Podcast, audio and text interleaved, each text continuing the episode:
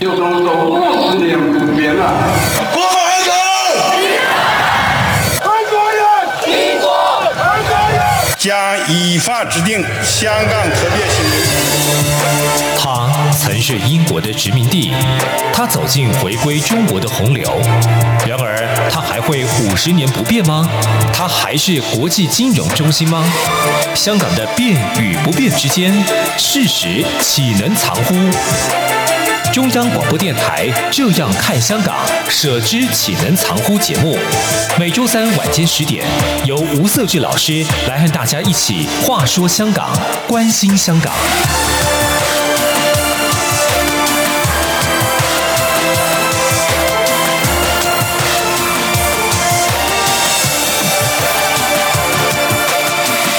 各位听众，大家好，这里是中央广播电台台湾之音。您现在所收听的节目是《舍之岂能藏乎》，我是节目主持人吴瑟智。那我们今天非常荣幸呢，来邀请到两位资深媒体人哈。首先，第一位是郭宏章先生，他是非常资深的一些相关的媒体的从从业人士。好，瑟智好，各位听众好。那第二位呢，呃，目前是香港城市大学的博士候选人，同时也是啊、作家。他比较特别，他是在呃中国出生的。那同时在香港待过非常长的时间。是。那目前在在台湾，他的名字叫徐銓徐先生。主持人好，两岸听友大家好。好，我们今天呢，从呃刚刚一开始呢，其实有大概提到哈，两位都是资深的媒体人，那也对于香港的形势有一些呃非常深入的一些观察哈。那当然就表示说，我们今天会来谈谈说整个香港的一个媒体的一个环境，以及它的当然媒体它其实也是一个市场啦，它的一个变化。那当然呃。在过去当中，我们知道香港其实是一个非常自由的社会哈。那过去曾经去过香港转机啊，或者去香港旅游，都知道哈，很多在香港的一些报章杂志，或者是它的书店，甚至在机场就可以看到一些对于中共的一些政治的形式的一些批判的专书哈。所以表示说，其实香港在过去在这个所谓的自由的社会的氛围，它所的一个代表性，甚至它的一个影响力。从这个角度来看，香港的当时在过去的媒体哈，其实确实是有非常多。其实到现在为止，其实香港目前，如果就我呃大概了解的一个状况，它目前有呃就是说一些纸媒日报哈，大概有好像有八十二份纸媒哈，那同时它就是一些报章期刊有五百多份哦，五百三十几份我忘记那个详细数字啊，有有有有这么多哈，那同时它的电视台有十七个哈。电台一般的电台，只要嗯，就合法的电台有三三个哈。那当然我们可以看出来，其实香港它这么人口这么少哈，但是它的一个媒体的一个环境基本上看起来是非常的多元哈。那在过去，当然我们所谓所谓讲过去哈，或者是想说要做一个香港媒体的一个环境的发展，其实有不同阶段。比如说在英治时期的时候，当时的香港环境，其实我我嗯大概。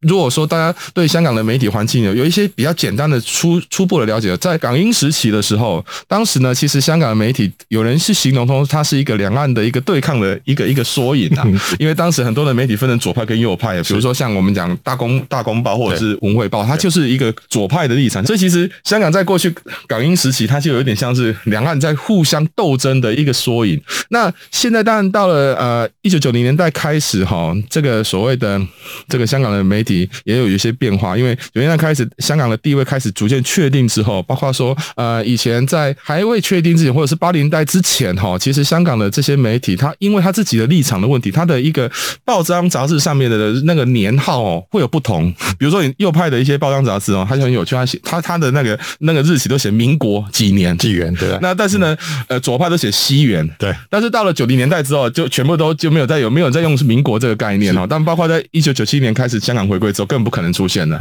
那当然，这个是一个阶段。那当然，进入到两千年之后，甚至说我们说从呃二零二零一三年、二零一九年，那到现在为止，其实香港整个媒体都在不同的在因为政治环境或社会环境在做一些变化。那王大哥，您在过去在香港待过一段时间，您怎么去看待这香港过去这个媒体的环境有什么样的一个您的观察呢？我从呃一九九七年那次是为了这个回归。香港回归，那特别去做专题，是。那陪了几位，就是那时候比较知名的，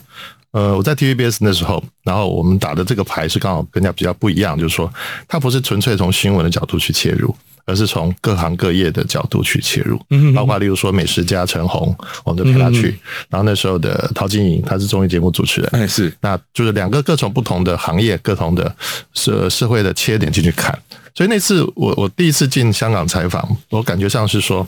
包括还去遇到这个癫狗黄裕民，嗯，然后还去采访他，就是非常的一个自由的地方。那怎么自由呢？例如说，台湾那时候可能还没办法想象，一九九九九几年，你想象不到现在什么鸡排妹啦，然后 那种特别呃，还还可以包膜起来的，对的限制级的东西。是那个时候的香港是街上它不用包膜，你你可以买到各色的，比如说就说龙虎豹，那是蛮蛮没有底线的东西啊。那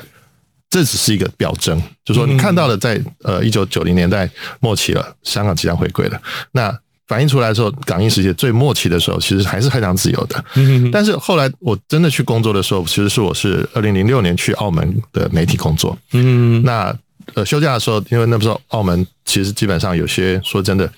比较高尚的娱乐是没有的。然后我就会我就会跑到香港去看，比如说最新的电影。好，那当然是看比较不一样的电影了。有时候也是艺术片也好，或者比较呃有特殊特殊的视角的电影，而不是说像澳门街上一般的小小戏院会放的一些比较通俗片。那久而久之，我可能例如说一个礼拜、两个礼拜、三个礼拜都都都一放假就跑跑香港。所以呃，我对香港的包括认识这些传媒的记者，就认为说，的确在那个当下，从一九九七年第一次接触到后面的，呃，到了二零零六年开始去。港澳的这个生活跟这个这种言论的方式，其实就是从香港跟澳门就有很大的差别了。澳门是非常和谐的，因为就跟这个刚刚可能跟徐先生刚刚聊的，就是说澳门以前就本来就是跟这个呃中共比较互动比较多的，由于他们的华人社会基本上是比较红的，是偏红的，所以久而久之。呃，到了一九九七年，看着香港回归，其实澳门人一点呃惊讶都不会不会有，嗯，他们就非非常欢迎那一天。哦，这是两个比较不同的地方。那我回过来还还是讲香港，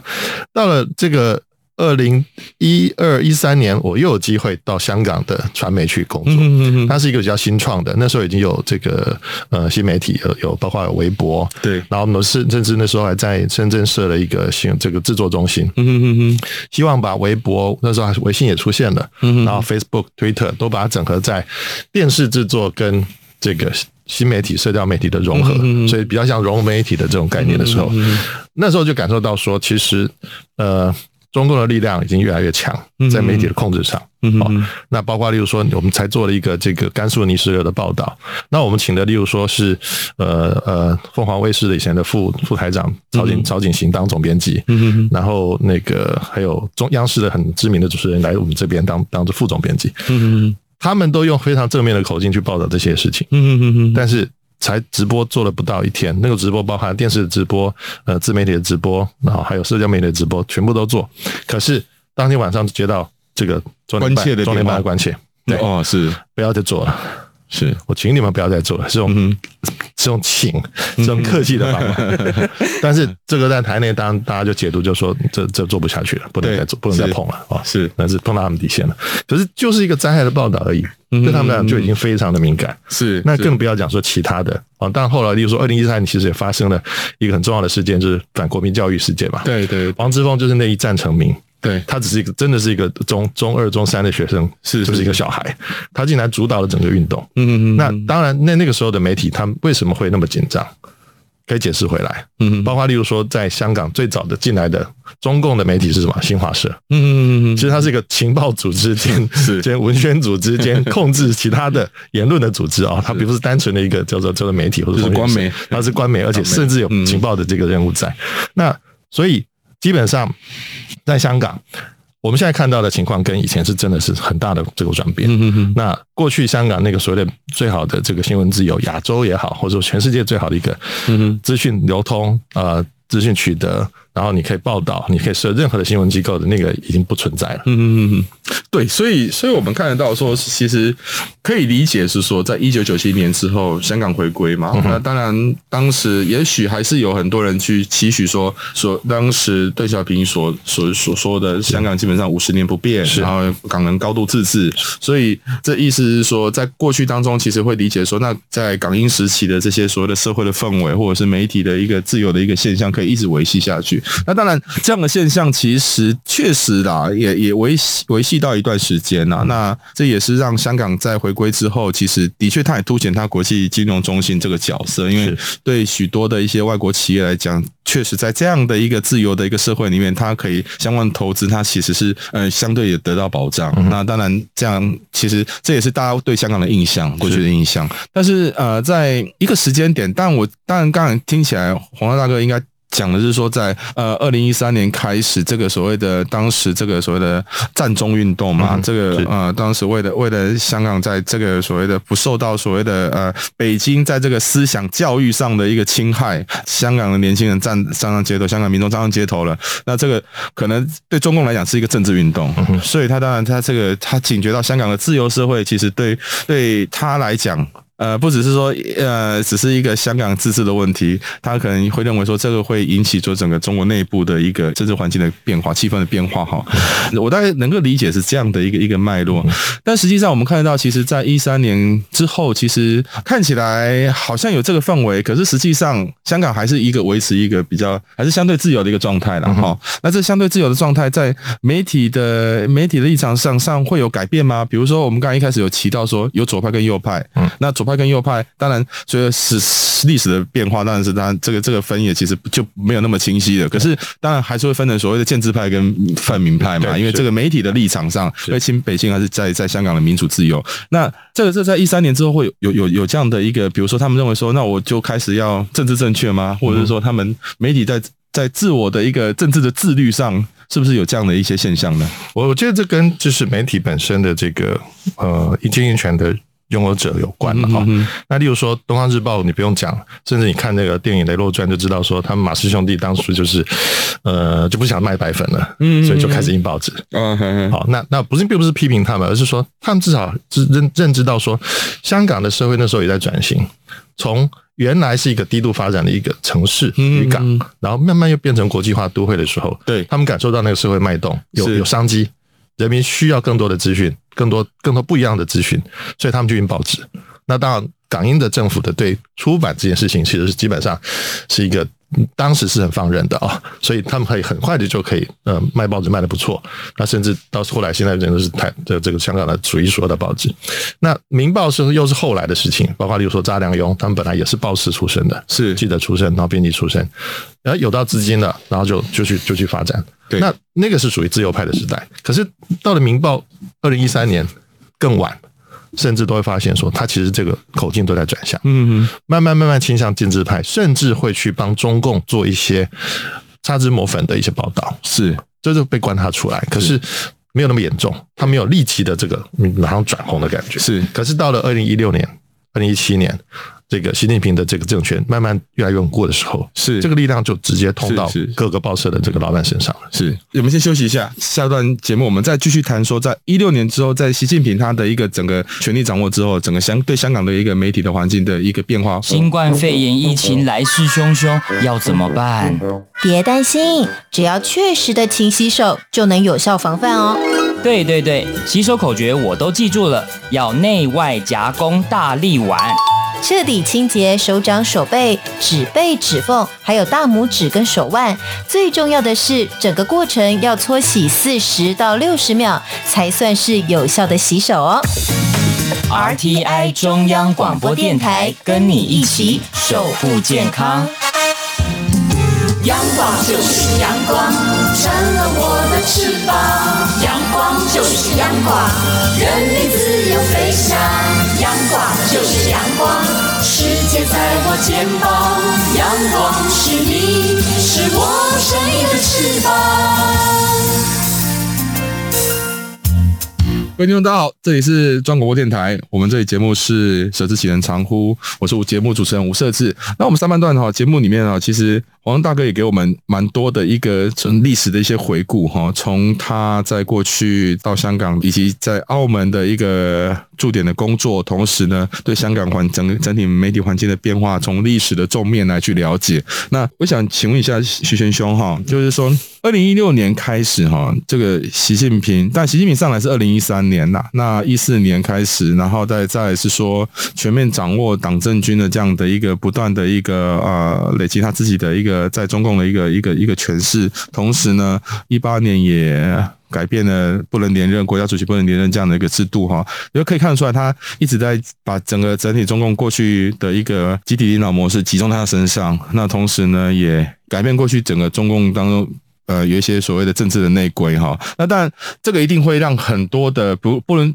但中国内部一定一定政治的敏感度一定更高嘛？那香港在在这样的一个情势之下，在一国两制也好，或者是等等，他也开始会这个会有一些些影响嘛？或者是这些媒体们，他们这个媒体的从业者，或者是这些经营者，他们是不是也会有这样的一个会觉得说啊，那我是不是要开始媒体的自律啊等等，开始改变自己的一些报道的一个形态或者形式呢？呃，我觉得会啊，因为是这样的，就是呃，伴随中共十八大过后啊，新的。呃，领袖产生，他跟过去胡温时代的风格完全不同。嗯、是，那他更加强调这个政治上的原则啊，在中国大陆叫做政治底线，叫做政治纪律、政治规矩。是，那到了香港就变成叫做政治底线。嗯，所以实际上从二零一四年、二零一五年开始啊，香港媒体对于这个政治底线这个概念呢、啊。或者叫政治正确这个概念非常非常的明显，嗯，而且呃，我们可以感受到一个非常大的变化，就是这种媒体的改变是从几个方面进行的。第一个就是经营权的易手，嗯，比如说《民报》，《民报》在二零一三到二零一四左右，它的这个经营权被马来西亚的这个亲中的这样的一个企业家给垄断，嗯，还有包括就是这个 TVB 也是在那个前后有了这个经营权的易手，嗯，那。更重要的一点是哦，我们不能忽略掉一个事情，这是在香港，就是进入到一九八零年代以后少有的，就是袭击传媒人员的事件，就是《民报》的这个总编刘静图，他在二零一四年是遭遇到了这个凶徒的袭击，嗯嗯嗯那最后这个当时很多人认为跟他当时侦查这个呃中国的这个高官的离岸公司的这个。这个海藏匿海外资产设立设立这个离岸公司是有很大关联的调查报道，对，它是一个很非常深入的一个侦查侦查报道哦，调查报道，嗯，所以这个其实都是开创了香港新闻界的这些一些的这个恶例，那再加上我们后来知道的像铜锣湾书店事件，那基本上而言就是以往的香港媒体它的一个首要的一个要务就是。监察政府，这个监察政府不仅仅是监察香港政府，也包括中国政府。但是在经历了这一连串的风波以后啊，那大家都保命为第一嘛，那大家就会说，这个其实对于中国官方的这种批评力度，其实是会有显著的下降。甚至我们会看到一个现象，就是比如说香港的晨报。香港的晨报，它在二零一六年呢，到二零一七年这个香港特首交替的这段期间呢，它明显的还是呃，像中国古代的这种。就是希望这个最高领袖啊，以这种君王的姿态，或者说这样的立场出来，能够主持香港内部的这种啊呃纷争啊，期待明君圣主啊，能够给香港一个光明的未来。这个是《明报》，这个是当时香港的晨报啊出现的一种非常很异样的一个现象。这个在香港的媒体史上也是留下了这个浓墨重彩的一笔。所以香港的媒体在这个在二零一四年以后，其实它整个而言呢，就是它对于中国。官方的那种监察力道其实已经是逐渐的降低了。我们很少再看到类似于以前像刘进图那个年代啊所做出的这种侦查性的报道。那第二点就是，我觉得那媒体人员的那个变化也会有。那并不是说所有中国大陆出身的人都一定亲中啊，不必然。但是就是说，有一些的这个媒体工作人员，他们的这个会出现不断的这种。呃，人员的换血，这种换血其实，那红章大哥可能应该也合作过，就是跟中国大陆出身的媒体背景人员，他们的这种思维其实跟香港本地出身的这些传媒从业员的那种心态、思维、价值观其实是有差异的。是，对这种人员的换血，然后再加上资本的易手，然后再加上一些突发的社会事件，像比如说刚才刘进图的这个遇袭案，它会形成一种非常强大的心理效应，就是你自己在。落笔的时候，你要注意一些哪些话是能说，哪些话不能说。是。对，甚至有类似有那种切割式的、自我切割式的监督，也就是说，就像大陆内地的报道一样，对，他可能只监督到省市，嗯，在网上他不敢讲，是是。那这个东西带到香港来是很可怕的，是是是。就是说你根本就没有办法让香港的人民、香港的的观众或读者来讲，去接受说，我以前不管天皇老子。什么什么呃，美国总统这个俄 罗俄罗斯总统什么，我都可以监督到。为什么？我都可以批评。现在不行，是没有错。然后在那个时候，香港政府对待传媒的态度也发生了一个变化。以往按照传统的英式的自由主义的新闻理论。那政府及其他的公权力拥有者，他是没有隐私的，也他一定要接受舆论的监督。但是啊，就是梁振英几次向当时的《信报》发出了这个律师信，而梁振英当时的身份是特首，对，他是行政长官。那行政长官向传媒发出律师信，这个给传媒形成的那个压力将会是非常非常大的。是，而且当时的这个《信报》的这个律师信的那个。呃，它的由头还不是《信报》的新闻报道，是《信报》当中有一个非常有名的香港的作家叫练以真，嗯，他是以自己专栏文章的形式批评了梁振英，是，结果我们这位梁特首哦，他最后就发出了律师信。那这个在港英时代啊，甚至在一九九七年香港主权移交过后初期，这是不可想象的事情，是是，对。那以后你等于是学习李光耀嘛，对。那那以后谁还传媒谁还敢去监察政府？所以不管是中国政府还是香港政府，我们可以看到，就是在那个，呃，在那个 二零一四年以后啊，其实大家都会变得谨小慎微。而从梁振英发出律师信以后啊，除了像苹果日报以外，我们基本上也很难再见到有本地传媒那么大胆的再去这个。揭发或者说去监察特区政府的这种最高层的，像特首啊或者政务司司长这些高官，像二零一四年战中的时候，梁振英的这个 UGL 就是那个五千万的那个事件啊，还是被澳洲好像是澳洲传媒揭发出来的，因为他是说是澳洲企业的，对对对，所以我们可以看到香港传媒的监察权它在弱化了。是，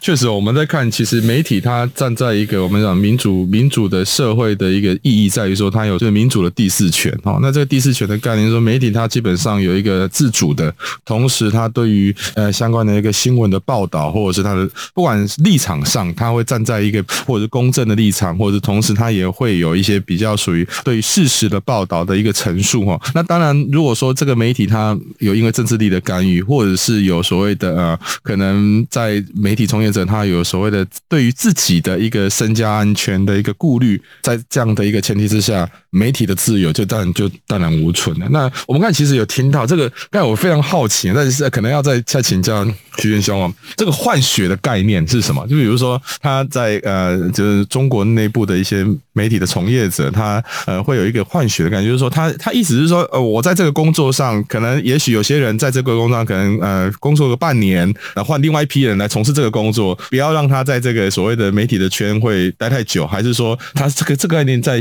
在这个概念可以帮我们再解释一下吗？其实有两种啊，第一种就是，呃，其实我自己的揣测了。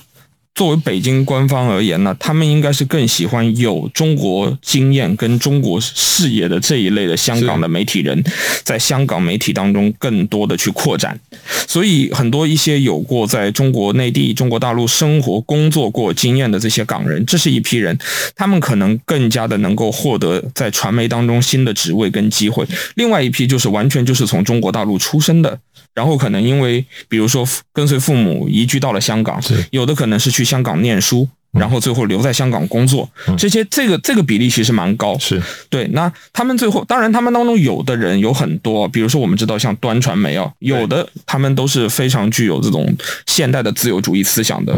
但是也有一部分其实在价值观上是很保守的。对。那这批保守的人呢，他一旦开始进入到传媒去。拥有一支笔，拥有了一种媒体的话语权的时候，它无形当中其实会改变掉传媒本身对于。呃，很多事件问题的看法跟态度是，所以确实我们呃，如果我们其实看了在台湾的一个发展里面，台湾的民主化的发展也是跟媒体有很大的关联性，因为呃，媒体的一个呃解禁，同时但戒严之后啦，媒体开始蓬勃发展。那但早期其实，在呃传统的纸媒里面，其实也发挥很多的一些呃，它的一个媒体的一个自我的一个站在一个监督的角色在。报道呃相关党外人士等等这些这些新闻哈，其实可以看得出来，媒体其实它带的是一个呃在民主化过程当中，算是一个有一种我们说民主化的前前锋这个这个这个角色，就是说触媒对不对？对，所以所以其实呃从台湾的感台湾的过去的发展的一个过程当中，可以感觉到说台湾其实呃媒体的发展跟民主的发展是。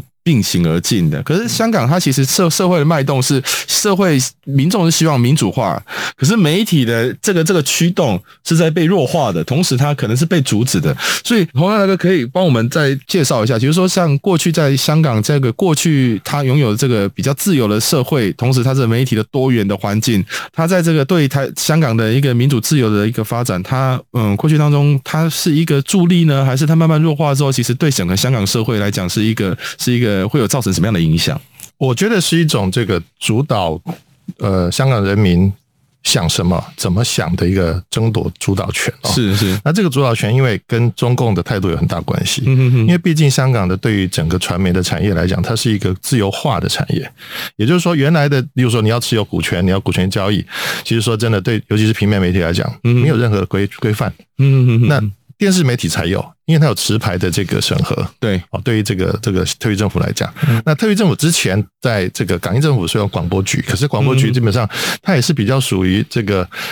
呃英国英国式的那种规管，就说我只要看你合不合格就好了，你的资格合不合格，你的呃 practice，你的实务上的这个有没有犯规，消就好了，比较消极的一个管理。所以在中共的势力逐渐加强对香港的控制的时候。这个时候的这个这场战争就不是不对等的战争了。王维基的香港电视，对，对，就像香港电视这个很大的一个案件。嗯，本来大家都认可说他找的团队也好，包括经营团队跟制作团队都是香港就是最顶尖的。对，事实上这应该是他得标，事实上这个牌子不发给他，嗯，就要发给另外两家是最弱的，是，甚至说难听一点，大家认为说不合格的哦。是 是，对，那那个事情很大，那后后来弄得他只好把这些员工想办法能安置安置，不然就转做什么。就是购物频道，嗯嗯嗯嗯，购物平台，那那对香港人是一个很大的一个呃挫折跟失望啊。是，那当然也也包含了刚刚讲到的，例如说反国民教育跟占中事件，都在这里面是串联的。所以倒过来，中共的核心对怎么看香港人，要要未来要看什么东西，想什么东西，呃，他们读到什么东西，他们抓的太紧了，所以才会造成各种各种这个这个冲突。但是刚刚讲到的偷梁换柱，例如说换血，例如说我我把经营权拿掉。然后逼他们，甚至我我逼说的政府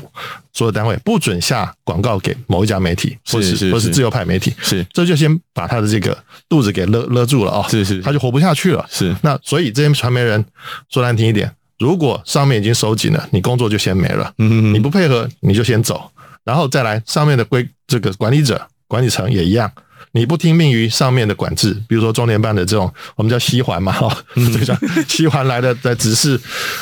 包括香港电台前阵都还是讽刺，嗯哼哼，就把它弄成慈禧太后，然后旁边小李子，嗯哼，那个西环就是小李子，头头条新闻，头条新闻，对，那非非那现在他后来把连香港电台这个公共传媒都干掉，嗯哼哼，你还你还有什么什么办法？是是是，就是直接来来硬的了，对，那 TVB 更不用讲。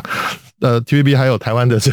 王雪红小姐，还去扮了一个角色，去去提供一些金金呃，就是资金支持啊、哦，过渡了那个换换血的这个过程哦，换牌的过程，对，把整个就经营权就换给变成亲亲中共了，是，是，但是更不用讲。对，其其实，在中共，其实我们应该是这么说，宣传哈，或者是传播这一块，其实是。中共见证起家的很重要的法宝之一啦，是是对，所以呃，我们近几年这样看，透过法律的方式，透过宣传的方式来诉诸你一个，你必须要做一个呃听命于中共政权，或者是说要政治正确的一个社会氛围嘛。所以我们看得出来，其实是说，在过去当中，我们看到其实香港它其实一直在努力的在争取它本来就该有的一些呃，或者是他认为说我在这个自治的范围当中拥有更多的一些民主自由的一个一个一个空间，可实际上。这对老共来讲就是一个最大的对手嘛，因为他最担心的就是民主自由之后透过香港传递到他的内陆。其实这这对他来讲，他担心这样的一个民主氛围带动了